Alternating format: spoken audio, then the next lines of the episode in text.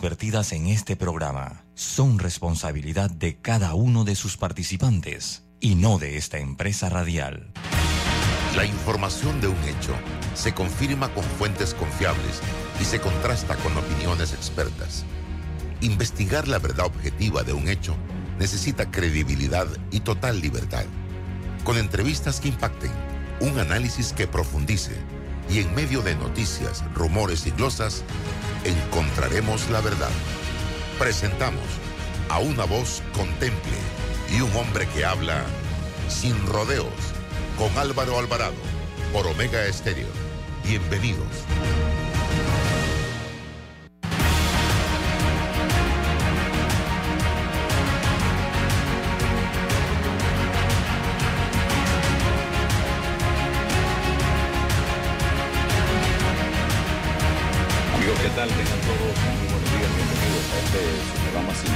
A través de Omega Estéreo, emisora con cobertura nacional.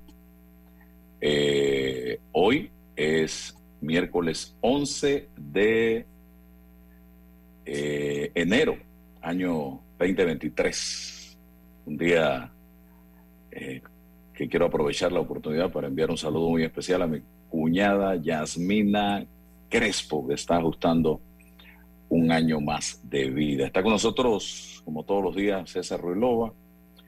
Y también vamos a tener, eh, eh, como todos los miércoles, la oportunidad de conversar eh, con Raúl Osa.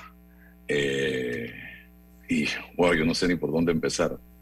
Es que yo creo que tenemos que analizar aquí, estimados amigos, eh, todo lo que está saliendo en los medios de comunicación en los actuales momentos. Miren ustedes, en los medios digitales comenzó esta semana un trabajo investigativo muy interesante eh, que está desarrollando Foco y que han denominado los, si no me equivoco, los Chichilix.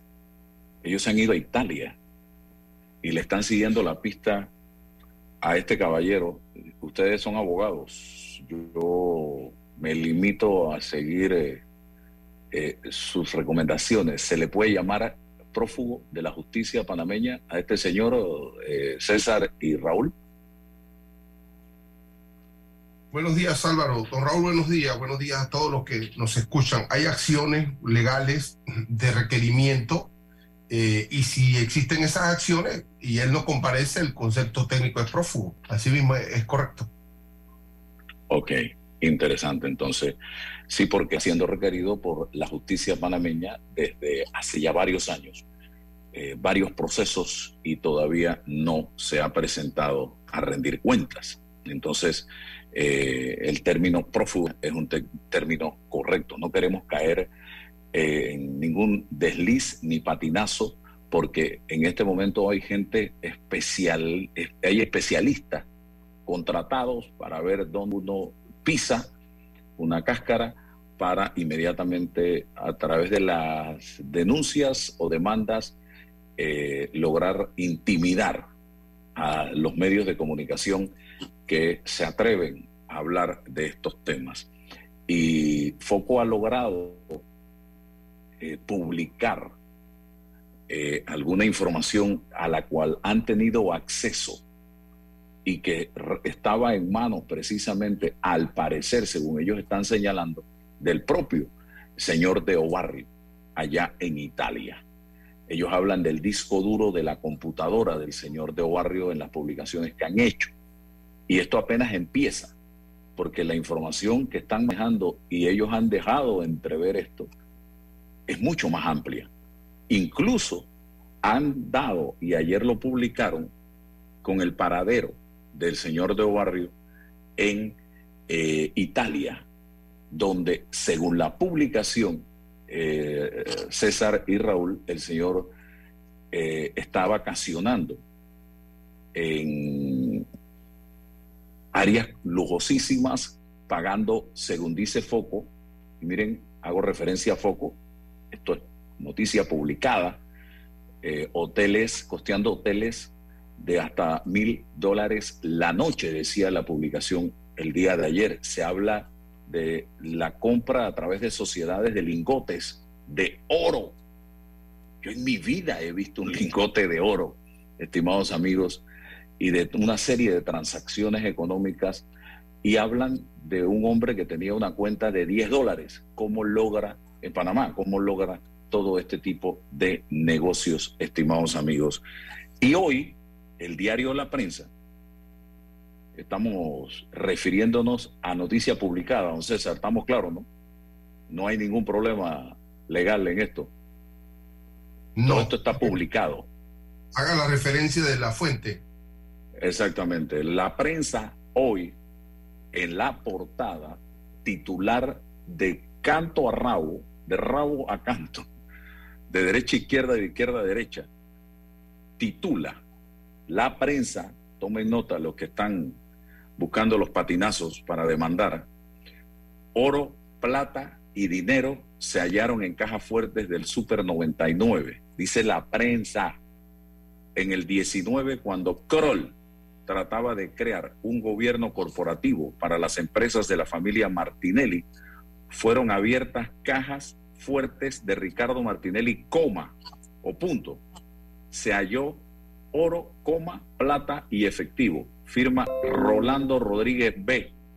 La noticia fechada 11 de enero del 23 con hora 12.04 AM. Y habla de que en una reciente publicación, el medio digital Foco revela contenidos del disco duro de la computadora de Adolfo Chichi de Obarrio, el que fuera secretario privado del expresidente Ricardo Martinelli 2009-2014. La publicación informa de la compra de lingotes y monedas de oro por parte del exfuncionario. Cuenta, por ejemplo, que en, el, en julio del 2010, en eh, un banco de la localidad de Obarrio compró en un solo día 117 mil dólares en oro, señoras y señores, y pueden ver la prensa, la cantidad de información que se divulga en el día de hoy, donde también señalan que las compras de oro venían realizándose desde hacía meses, al menos seis meses antes, es decir, que al cabo de seis meses en el gobierno de el señor de Obarrio, dice la prensa, ya estaba comprando oro en el mencionado banco y para julio del 2010, solo un año después de asumir el gobierno de Martinelli, coma, de Obarrio ya había acumulado compras de oro que sobrepasaban 750 mil dólares. Para que usted vea, mientras usted está tratando de ver cómo compra jarrete o costilla para hacer una sopa, o viendo cómo logra pagar la luz, o formando filas allá en Chorrera, que usted lo vio, señor Raulosa, para ver cómo pagaban el agua en diciembre. Miles de panameños y llegaron a arreglo de pago para que no les cortaran el agua. Aquí había gente en ese gobierno comprando lingotes de oro. Gente que hoy huye de la justicia y se está dando la gran vida en Europa, estimados amigos, para que usted vea para que usted vea y compren la prensa, cuesta 50 centavos, creo, 75 centavos, y léanse la noticia completa, estimados amigos, porque esto es vergonzoso. Y las publicaciones de Foco, donde habla de a quién le daban pasaporte diplomático para que no fueran revisados en los aeropuertos. ¿Quiénes tenían acceso a pasaporte diplomático? Las fiestas de gente ligada al presidente y vicepresidente de turno en aquella época. Y las propias fotografías que salen en estas publicaciones de Foco, señoras y señores. Aquí nos está diciendo, yo creo, yo pienso, es que me dijeron, aquí están sacando pruebas y evidencias claras de muchas cosas que yo creo que la población panameña tiene que empezar a entender, porque después no te quejes, panameño, cuando situaciones como esta o peores se repitan en este país. Raúl Buenos días Álvaro, saludos a todos tu audiencia y especialmente a don César, mis saludos y mis respetos. A mí me parece que nosotros tenemos que ponderar las cosas como en su justa dimensión.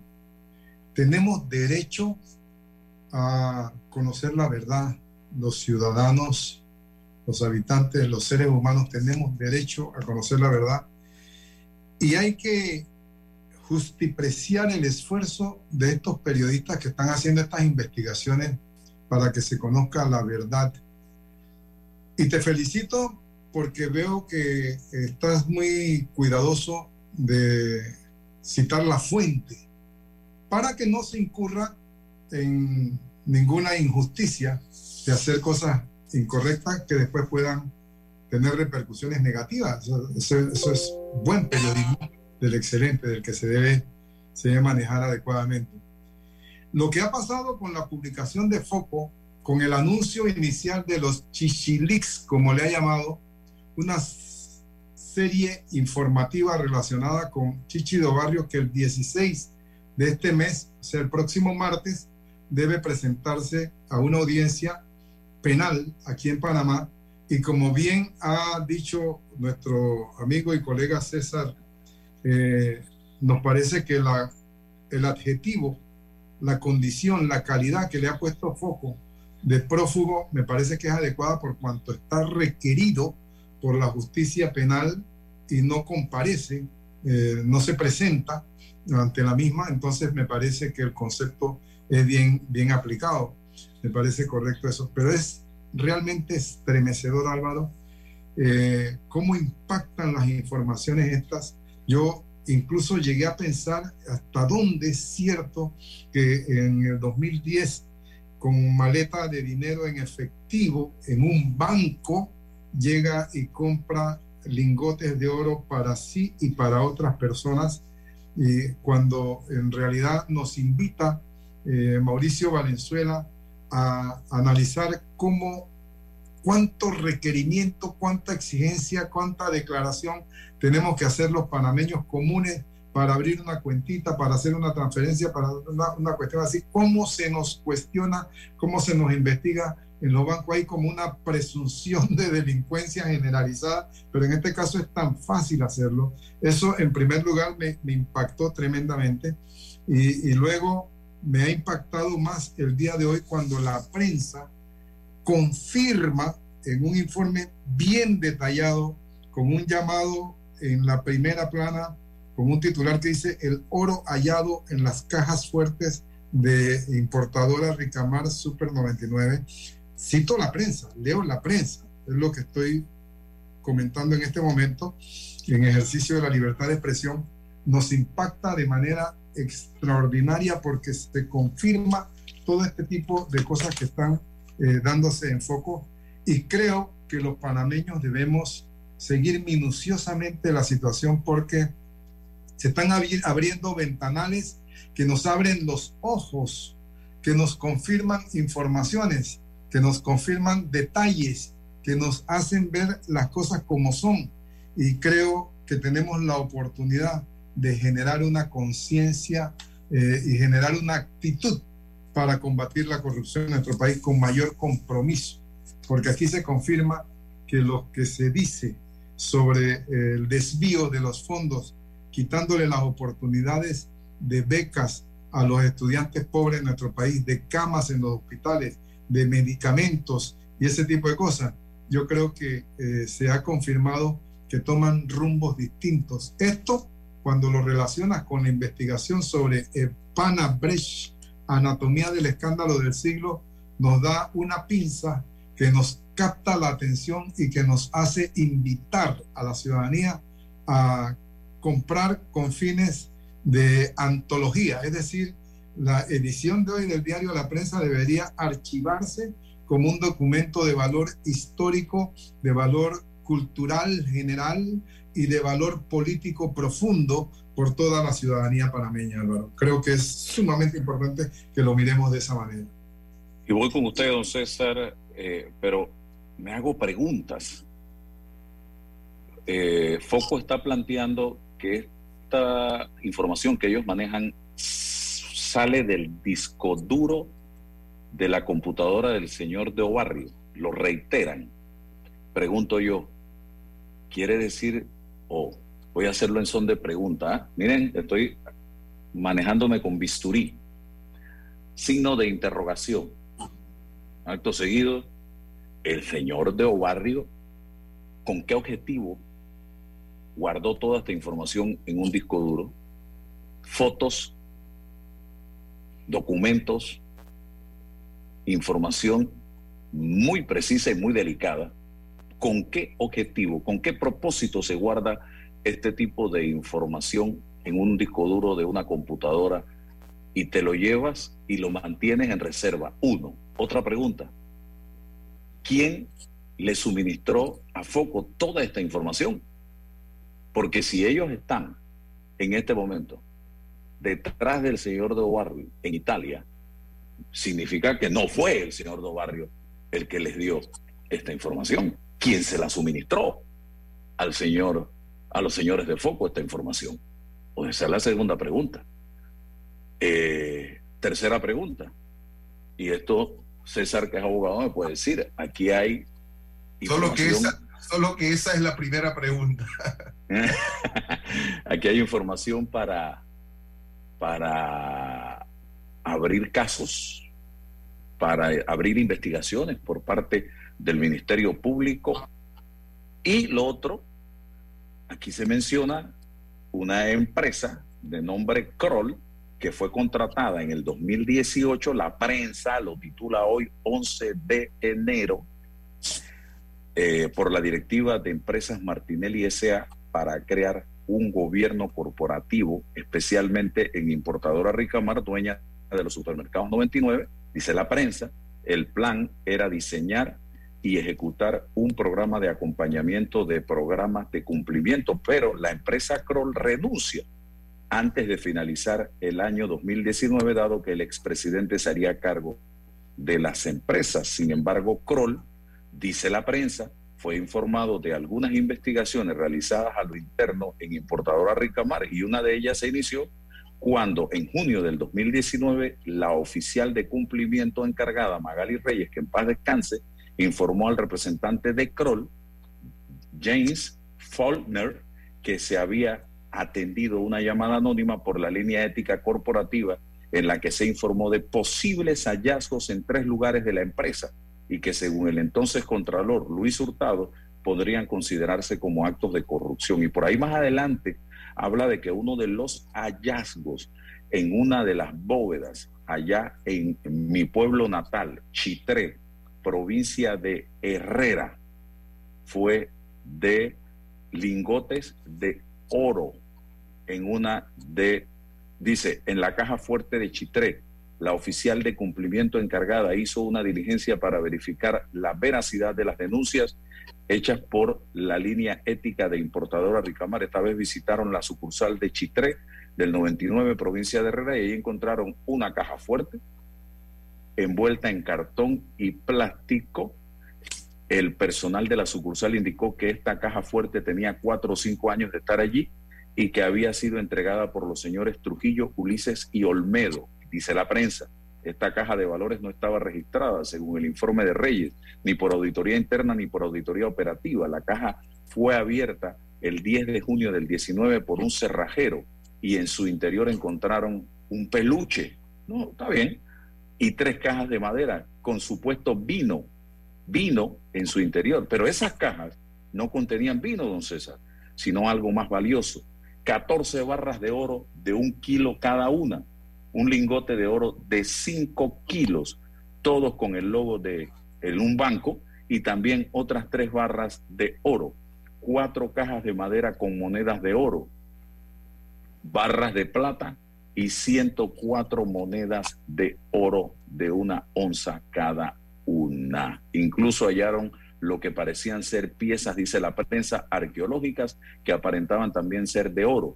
La caja fue cerrada, embalada y dejada en el mismo lugar donde se encontró marcada con una X color naranja. Continúe usted, don César. Sí, em, bueno, reitero, reitero los buenos días. Em, es importante el contexto de todo, todo este, todos estos hechos presentados de la prensa, ¿no? Eh, y desde Foco. Lo primero es existe en el país varias investigaciones de alto perfil por blanqueo de capitales, vinculadas específicamente a Odebrecht y otras, em, eh, otros, eh, otros hechos que establecen vínculos con proyectos de infraestructura pública, con funcionarios o exfuncionarios del antiguo gobierno del señor Martinelli y, y además del señor Varela, eh, estos hechos ya fueron investigados y se han presentado para la solución jurídica ante un juez de la República. Hay varios procesos. Importante conocer si estos hechos ahora presentados están inmersos dentro del tema de Brecht, forman parte independiente de otros hechos que no se han investigado y que no solo se mantienen el, el conocimiento de algunos de valores como lingotes de oros, sino que además se requiere para una investigación que se vincule la tenencia o la titularidad de esos bienes con eh, vínculos mm, de corrupción eh, que hayan generado a propósito de esos vínculos eh, aquellos bienes. Entonces, no, no sé si la prensa ha logrado, aparte o adicional, de establecer la existencia de unos lingotes de oro y de unos elementos, unos, unos patrimonios, alguna otra conexión, vinculación de hechos que permitan o que hagan necesario la investigación de un delito de blanqueo de capitales. Eso, eso es importante, el, el, esfuerzo, o simplemente esto es parte de los elementos que ya están en el expediente respecto al tema de Odebrecht o a cualquiera de los casos que se le siguen al señor Chichidio Barrio. Entonces, es importante continuar con la lectura de lo que la prensa nos ofrece para de, descifrar e identificar esto. Es decir, si es parte de, la, de, de, los elementos de los casos de alto perfil, bueno, eh, es importante ya saber que se, ha investigado. Y si no, entonces la necesidad de encontrar elementos y el Ministerio Público siempre está pendiente de estos elementos para avanzar, aperturar, iniciar investigaciones por blanqueo de capitales. No basta solo la tenencia del bien, sino que usted tiene que tener otros elementos que vinculan a ese bien de forma espuria con, eh, en este caso, pues elementos de narcotráfico, de terrorismo, de corrupción nacional, de corrupción internacional para iniciar una investigación en temas de blanqueo de capital. Uno. Dos, yo, yo sí quiero ser categórico. Eh, todo, lo, todo, lo, todo hombre público tiene que someterse al escrutinio, al escrutinio de, de, jurídico, político, mediático, porque esa es su responsabilidad. Él dirige las vidas de muchas personas. Y hay pero hay una línea, una línea, vaya, que es discutible y que se ha discutido eh, en muchos foros y en muchas sociedades. ¿Qué es lo público para el hombre público y qué es su vida privada? ¿Hasta dónde está el debate de su vida privada y qué es lo que le pertenece a la, a la, a la censura pública? Y yo, si usted siendo funcionario, utiliza tiempo público para cosas privadas, usted se tiene que someter a una, a un, al escrutinio, porque, porque eh, ya eso es otra cosa. Pero si en su vida privada usted hace su vida privada lo que quiera hacer en su vida privada, eso no puede estar en la picota pública. De, ojo con esto, eh, porque estamos entrando o ya hemos entrado, no nosotros, no los medios de comunicación, los mismos políticos han puesto en el espacio eh, de, no identificar y diferenciar lo público de lo privado. Y, pienso que tenemos que tener mucho cuidado allí, ¿no? Eh, no solamente para, para que esto sea provechoso. ¿Qué es lo público? Nos, ¿Qué nos interesa a nosotros debatir de los hombres públicos? Su ejecutoria, su honestidad, su transparencia, su moralidad, por supuesto que su moralidad. Su vida, ¿quién es esta persona? Y cómo nos dirige, qué representa. Es importante. No, no solo quedarnos en, en, en, asuntos de su vida privada o de sus vidas privadas, eh, pero, pero ojo con esto, ¿no? Porque lo esencial quizás lo desviamos eh, o desviamos el debate esencial. Esto para ayer, para hoy y para mañana. Eh, mantener siempre las líneas y poder identificar de qué se trata porque no es saludable para ninguna sociedad eh, entrar en, una, en, una, en un espacio como ese, que es muy, muy peligroso. Por lo menos en los análisis políticos eh, que, se, que se hacen, es, importante centrarse en, en, la historia ¿no? Eh, del desarrollo de ese hombre público en sus ejecutorias, en su vida, eh, cuando estuvo a cargo de los designios de la cosa pública precisamente. Lo dejo ahí para el debate. Sí, importante también de ayer desde una cuenta eh, que apoya al señor Ricardo Martinelli en redes sociales del Team RM eh, publicaron lo siguiente con la foto del señor Martinelli. La cuenta está, es pública también. Y dice, ya estoy acostumbrado y el día que no me ataquen, persigan, calumnien, injurien, maldigan, etcétera, creo que me voy a sentir mal. Ya no saben qué más inventarme, acusarme, insinuarme, que de veras es parte de mi vida. Sean valientes y vamos a las urnas, no a los tribunales vendidos de aquí. Eso me dejó reflexionando, porque creo que los temas judiciales no se resuelven en las urnas. Los temas judiciales, y ustedes dos son abogados, se resuelven en los tribunales. Porque eh, en, quienes escribieron esto, que yo busqué la cuenta, y es una cuenta que apoya al caballero en mención en todas sus publicaciones, eh, hablan de tribunales vendidos.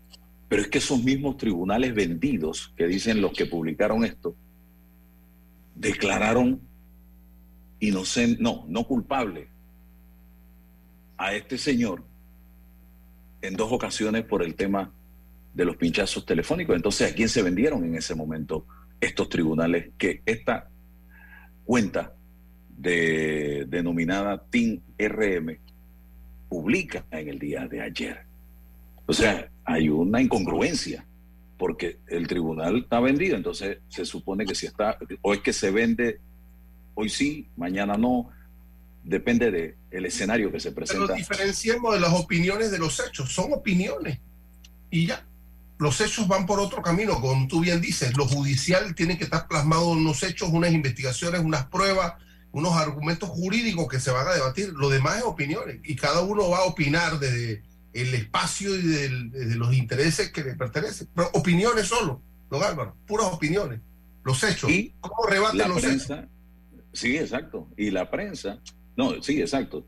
Y yo creo que la mejor forma de el señor Martinelli de enfrentar esta situación es en los tribunales, con su equipo de abogados, probando a la justicia y al país que él no tiene nada que temer en este momento. Y la prensa dice, enviamos ayer, martes, un cuestionario con cinco preguntas a Luis Eduardo Camacho, vocero de Martinelli, coma, para que el expresidente las atendiera, pero no hubo respuesta.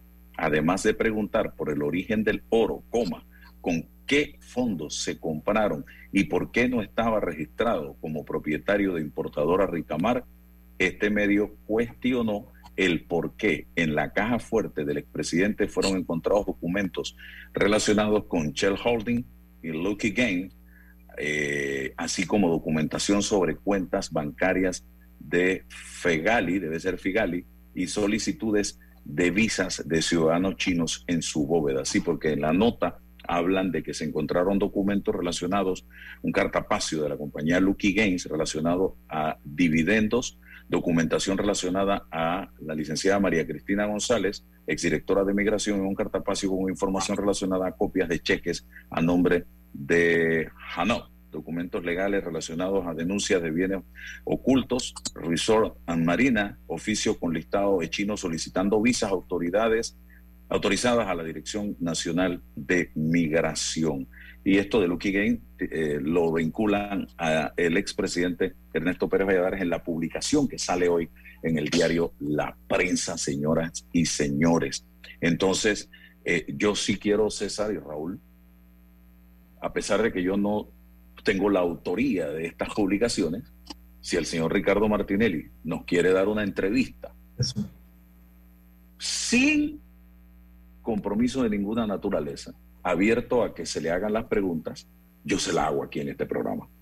Y yo sé que usted, César, también, eh, y si Raúl quiere participar también. le hacemos la entrevista aquí en este programa el día que usted quiera, la hora completa, en Sin Rodeos. Yo no tengo ningún problema eh, en hacer esa entrevista. Eso sí, las preguntas las hago yo.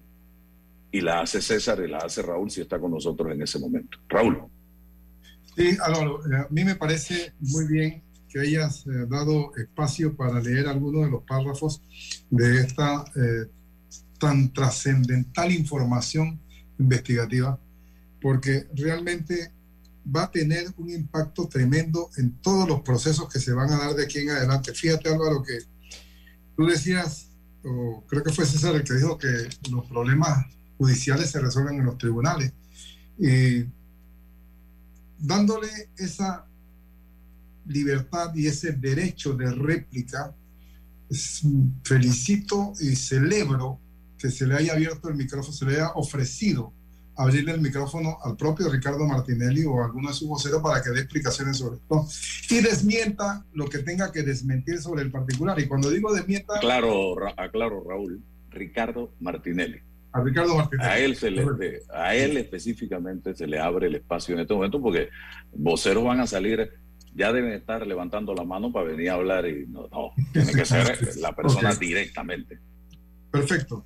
Perfecto. Entonces, lo que te decía es que desmienta lo que tenga que desmentir. Y te digo esto de desmentir porque anoche en horas de la noche un video de Luis Eduardo Camacho, en donde, que es vocero de Ricardo Martinelli, mi amigo Luis Eduardo Camacho, en donde manifiesta que se han acabado los, los, eh, las calumnias. Es decir, eh, interpretando esto, se refiere a que lo que dice Foco es falso.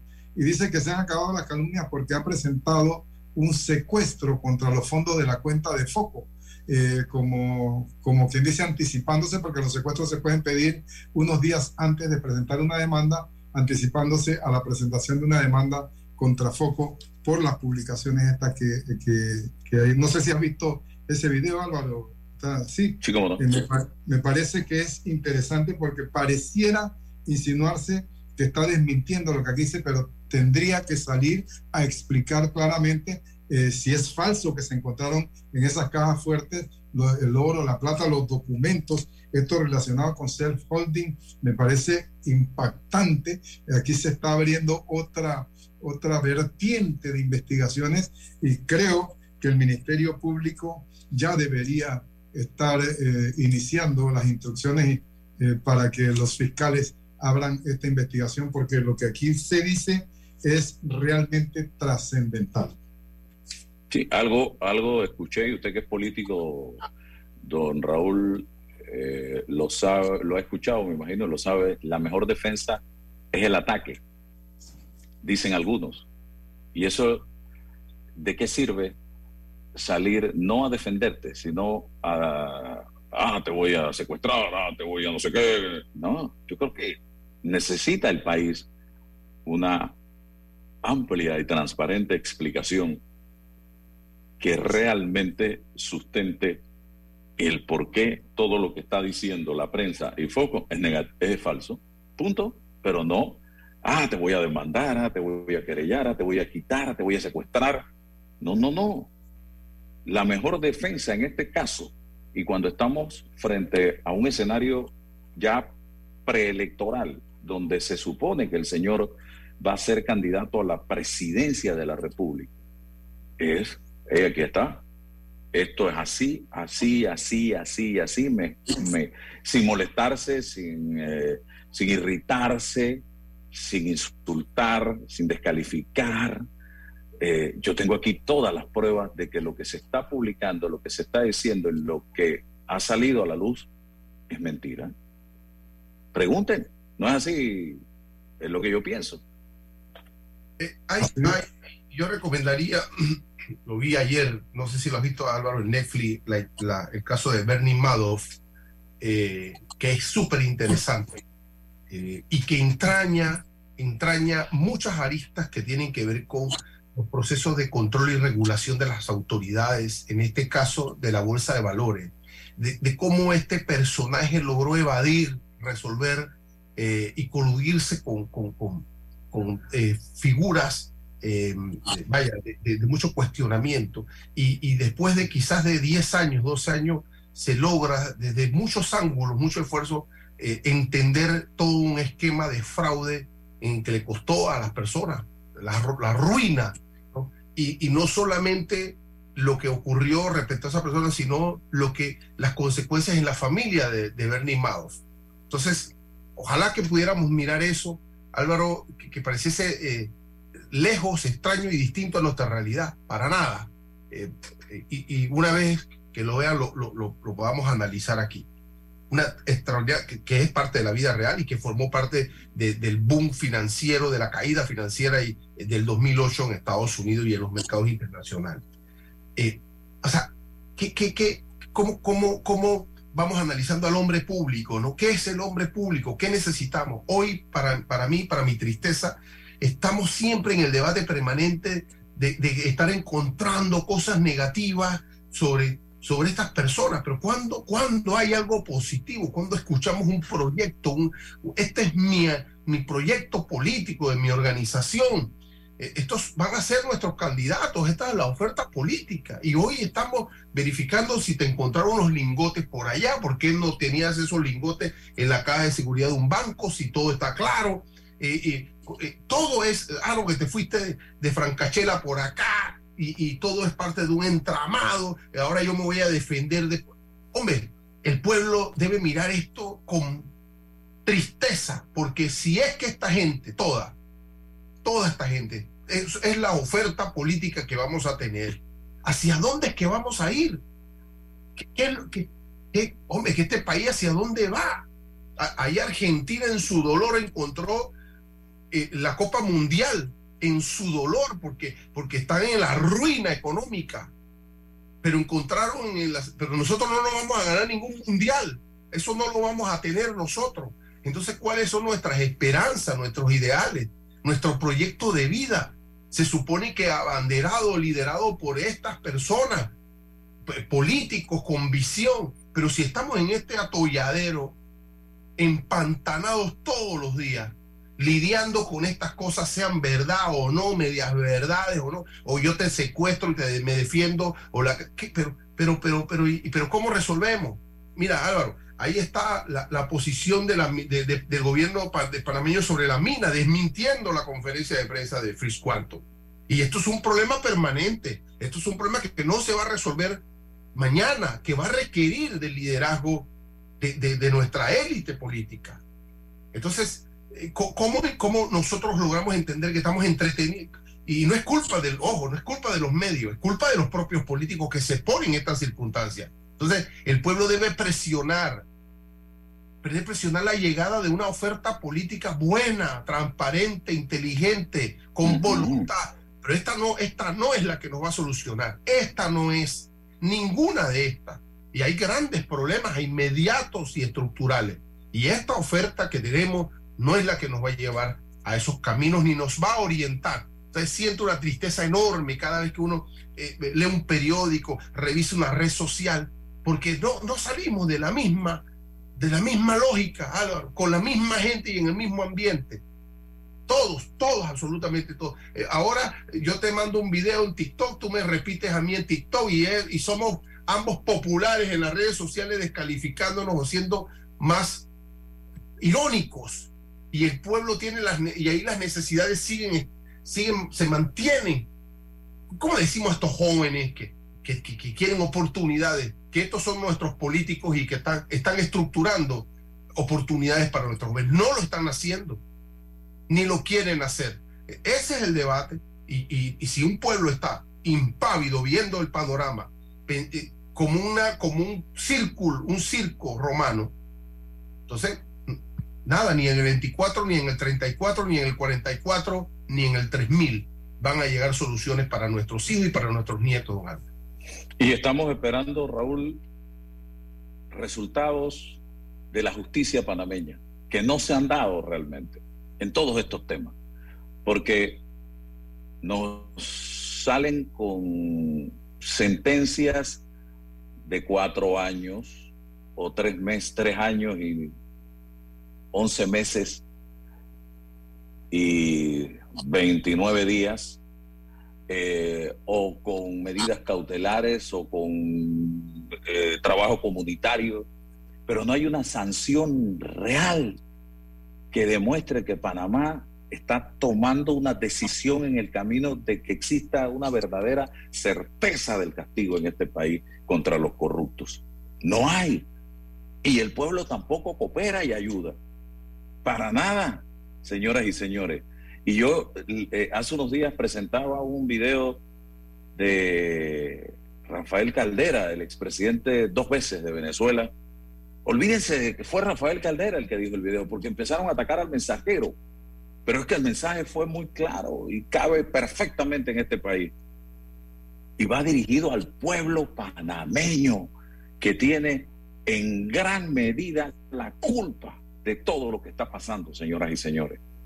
Es que no hay sanción colectiva, decía Rafael Caldera, porque hay ladrones que todos conocemos, que todos sabemos que existen, que son ladrones que todo el mundo los marca con el dedo. Dice, y los reciben bien, los aplauden porque tienen dinero o porque tienen poder en las calles de este país.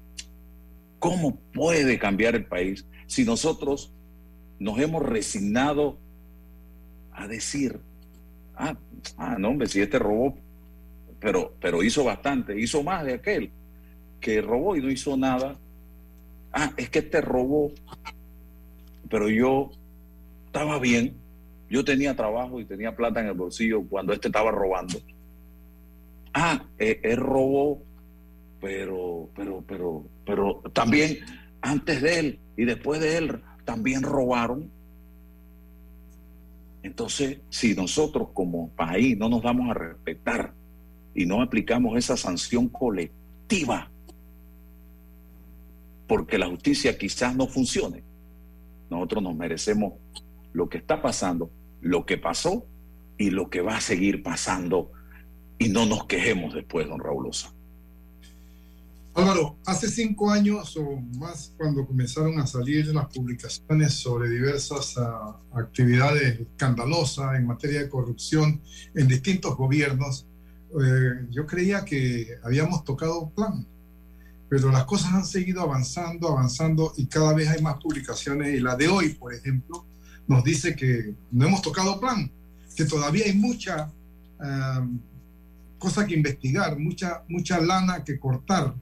Una publicación como la que tenemos hoy estremece al lector, estremece a la conciencia ciudadana y te invita a, desafiar al mismo periodismo nacional para que eh, prosiga profundizando porque nos parece a nosotros cuando leemos este tipo de cosas, ¿qué más viene después de esto? Con, con todas estas eh, detalles, con fotografías, con informaciones específicas, con nombres propios, con esos tejidos de corrupción que se dan entre personas que aparentemente estaban en posiciones disímiles, con diferencias, con divergencias, eh, realmente se encuentran, se topan, se abrazan en el, campo de la corrupción. Entonces nosotros los panameños, cuando leemos este tipo de cosas, con esa conciencia que se nos va formando, eh, tenemos la tendencia a exigir que se siga investigando y a exigir que las autoridades, porque lo que dice César es verdad, deberíamos estar orientados en el sentido de ver la propuesta positiva, de ver este, las, las, las iniciativas estas deslumbrantes de políticos visionarios. Sin embargo, eso no se va a dar mientras nosotros tengamos el dolor de sentir que hemos sido traicionados, engañados, robados, eh, estafados por una clase política que está tejida en la corrupción los unos con los otros. Y entonces, mientras nos sentamos estafados, engañados, eh, víctimas de delitos de peculado, este tipo de cosas, y la administración de justicia no se encargue de poner las cosas en su lugar, dirimiendo, dilucidando la realidad, imponiendo las sanciones en los casos en que haya que imponer y recuperando los bienes mal habidos, esta, esta actitud, esta, esta situación se va a quedar abierta hasta que se hagan estos correctivos, Álvaro. Tenemos nosotros que sanar, que curar las heridas a través de la, de la justicia debidamente aplicada. No podemos... Raúl, sí, disculpa que lo, que, lo, que, lo, interrumpa. Eh, en, el, en, el, caso de Madoff, el juez lo miró y le dijo, usted le ha hecho daño inconmensurable a la sociedad, 150 años de prisión, así, de frente, la justicia lo, lo, lo así, lo dosificó y le dijo, el daño que usted le ha hecho a la sociedad con sus acciones es inconmensurable. Aquí está la respuesta de un juez que representa a esa sociedad, que la defiende 150 años. O sea, ahí está una sociedad que tiene una estructura judicial que defiende a la sociedad. Claro, que defiende. Y en ese momento, y en ese momento siente la sociedad que comienza a cicatrizar la herida, que comienza a restañarse y comenzamos a pensar entonces en positivo. Mientras eso no ocurra, el órgano judicial tiene la responsabilidad de mantener de mantenernos en zozobra, es, es el responsable de esta zozobra y de esta incertidumbre. Mira Álvaro, impresionante cómo llegar nosotros a encontrar los documentos de self-holding, eh, eh, que es una, te leo para no equivocarme, una sociedad anónima en la que tenía firma el expresidente Ernesto Pérez Valladares. Eso tenía que la empresa no era suya, la cual según las investigaciones del Ministerio Público recibía periódicos depósitos de dinero de Lucky Games, empresa esta que en su gobierno fue beneficiada con una concesión directa para operar salas de máquinas de tragamonedas sin licitación. ¿Cómo me explicas ese nexo? ¿Cómo me explicas ese vínculo que aparentemente es antagónico y resulta que encuentras hoy día un nexo que debe explicarse. Y creo que el expresidente Pérez Valladares, con todo respeto lo digo, debe salir a dar explicaciones sobre el particular también, porque no, no, el silencio no es amigo de la verdad. El silencio es una forma de mentir, una forma de ocultar, y tenemos nosotros que exigir las explicaciones y las investigaciones y los pronunciamientos judiciales respectivos con la recuperación de los bienes que haya que, que, realizar. Ese es lo que creo que debe suceder para que nosotros podamos sanar de estas heridas tan profundas en las que hemos sido víctimas como sociedad. César.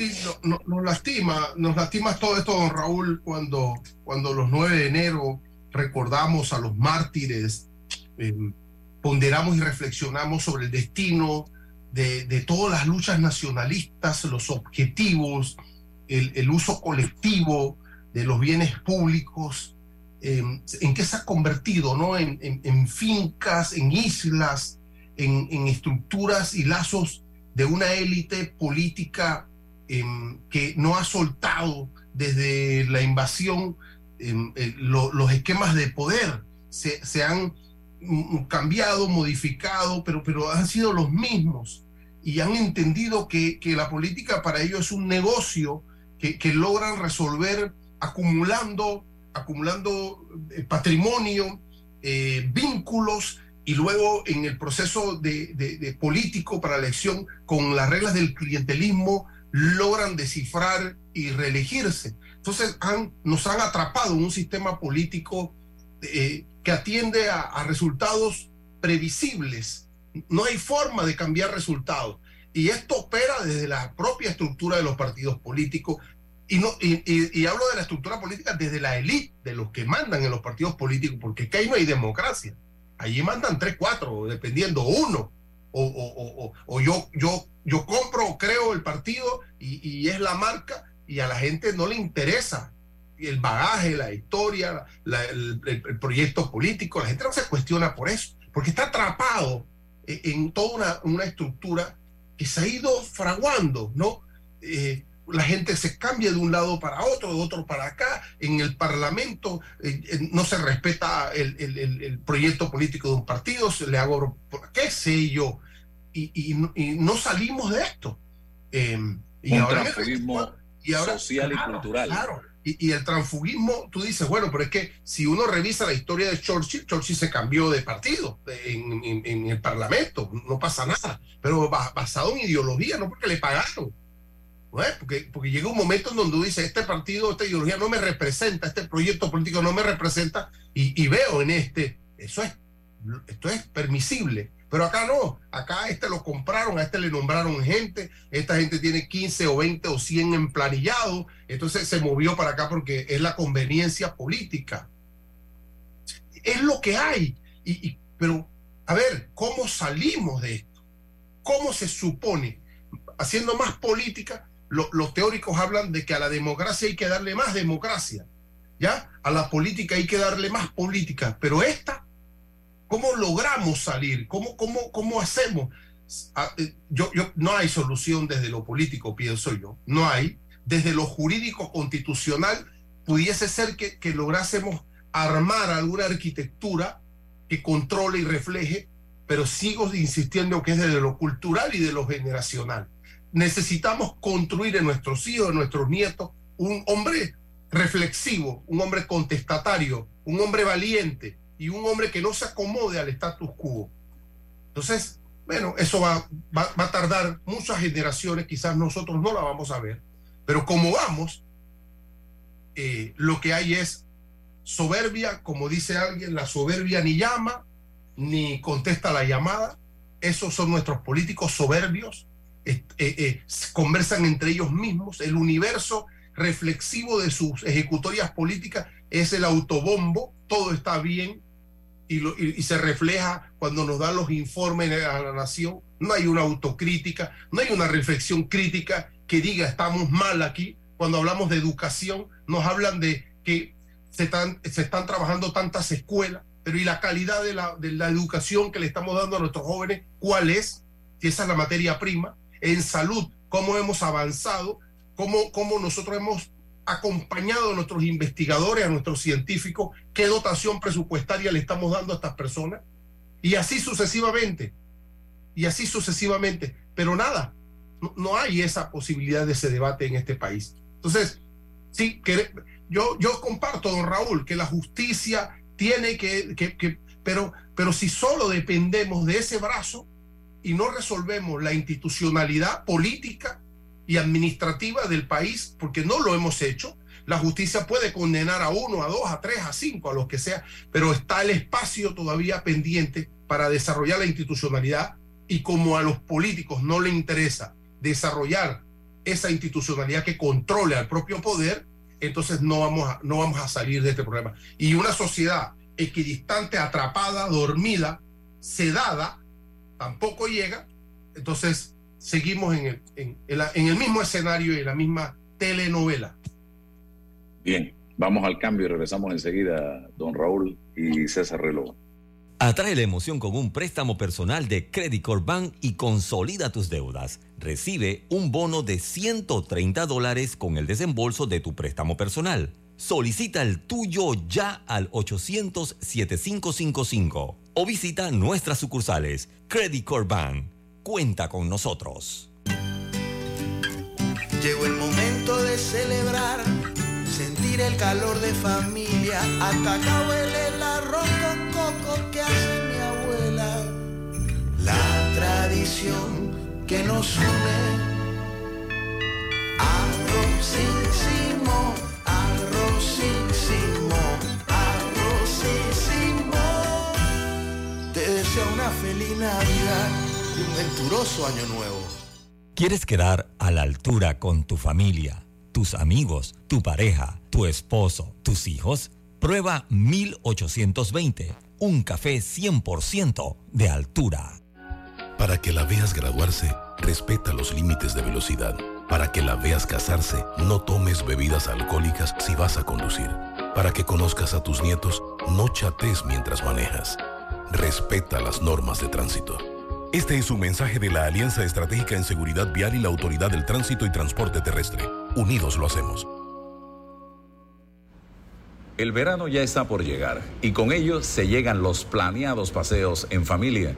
Mi mejor consejo, si quieren llegar seguros, tranquilos y sumamente cómodos, es en el Acura RDX de la familia Bahía Motor. Tienen todos los sistemas de seguridad que te puedes imaginar, que solo con eso lo hace una de las mejores nuevas opciones si piensas en un auto nuevo este año 2023.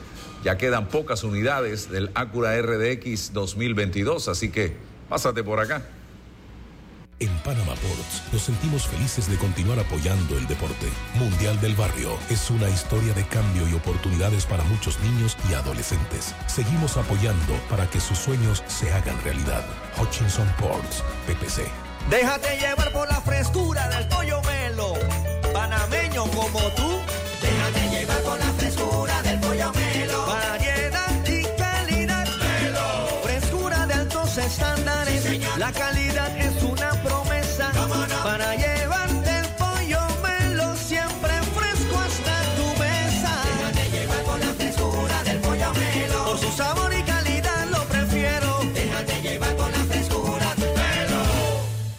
Hace 25 años llegó Más Móvil, la señal que el país esperaba para avanzar con las últimas tecnologías. Una señal de unión que ha cerrado brechas. Una señal de progreso con grandes aportes a la economía de Panamá. Una señal de innovación con una potente red de fibra, más TV total y más Wi-Fi 360. A simple vista es solo tecnología, pero es el talento de nuestra gente, la verdadera señal del futuro. Más Móvil, la señal de Panamá. Llegó el momento de celebrar, sentir el calor de familia. Hasta acá huele el arroz con coco que hace mi abuela. La tradición que nos une. Arrozísimo, arrozísimo, arrozísimo. Te deseo una feliz Navidad y un venturoso año nuevo. Bueno, me voy a comer con una estrella. Mm. Espérate, ¿y tu esposa sabe? Claro, ella sabe que la estrella del sabor es American Star. Y por eso en la casa comemos delicioso. American Star, el tasajo, jamón, chorizos y embutidos más suaves, económicos y con el sabor que le gusta a todos. ¡Oh! ¿Me invitas a conocer esa estrella? Busca la estrella roja y azul American Star, la estrella de tu cocina. De frontera a frontera, de la comarca a la ciudad, vamos, vamos Panamá, a participar del censo, tu familia y tu vivienda, en el censo todo eso cuenta, niños, padres, tíos y abuelos, vamos a abrirle la puerta, uno a uno, hacemos grande a Panamá. Del 8 de enero al 4 de marzo, ábrele la puerta a los censos, porque uno a uno hacemos grande a Panamá.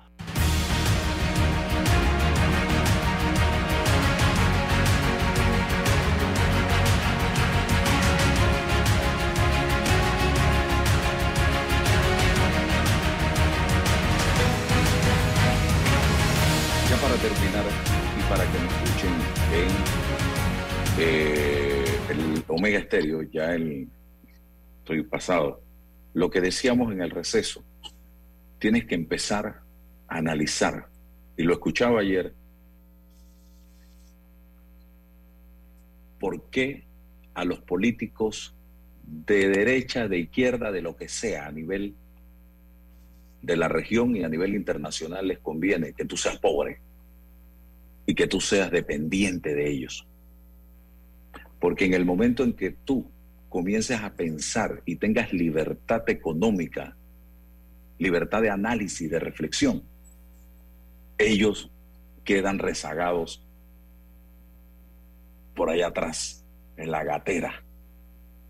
Pero mientras tú sigas dependiendo de ellos y ellos te puedan controlar con el jamón, con el pavo, con la bicicleta, con la bolsita de comida, con la beca, tú vas a seguir necesitando de ellos y vas a seguir votando por ellos. Por eso ellos no les conviene realmente que esa estrella que dijeron que era la, la educación brille, porque ya comienzan a perder el control sobre ti, estimado amigo. Por eso te prometen más platita en el bolsillo, por eso te prometen que te van a poner a ganar platita y platita y todo lo resuelven con platita y con bolsas de comida, con becas, con computadoras. Tú no quieres eso.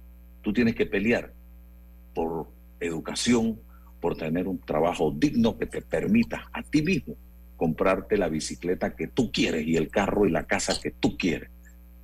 Eso es lo que tú tienes que pelear de ahora en adelante, estimados amigos. Raúl y César, para eh, despedirnos.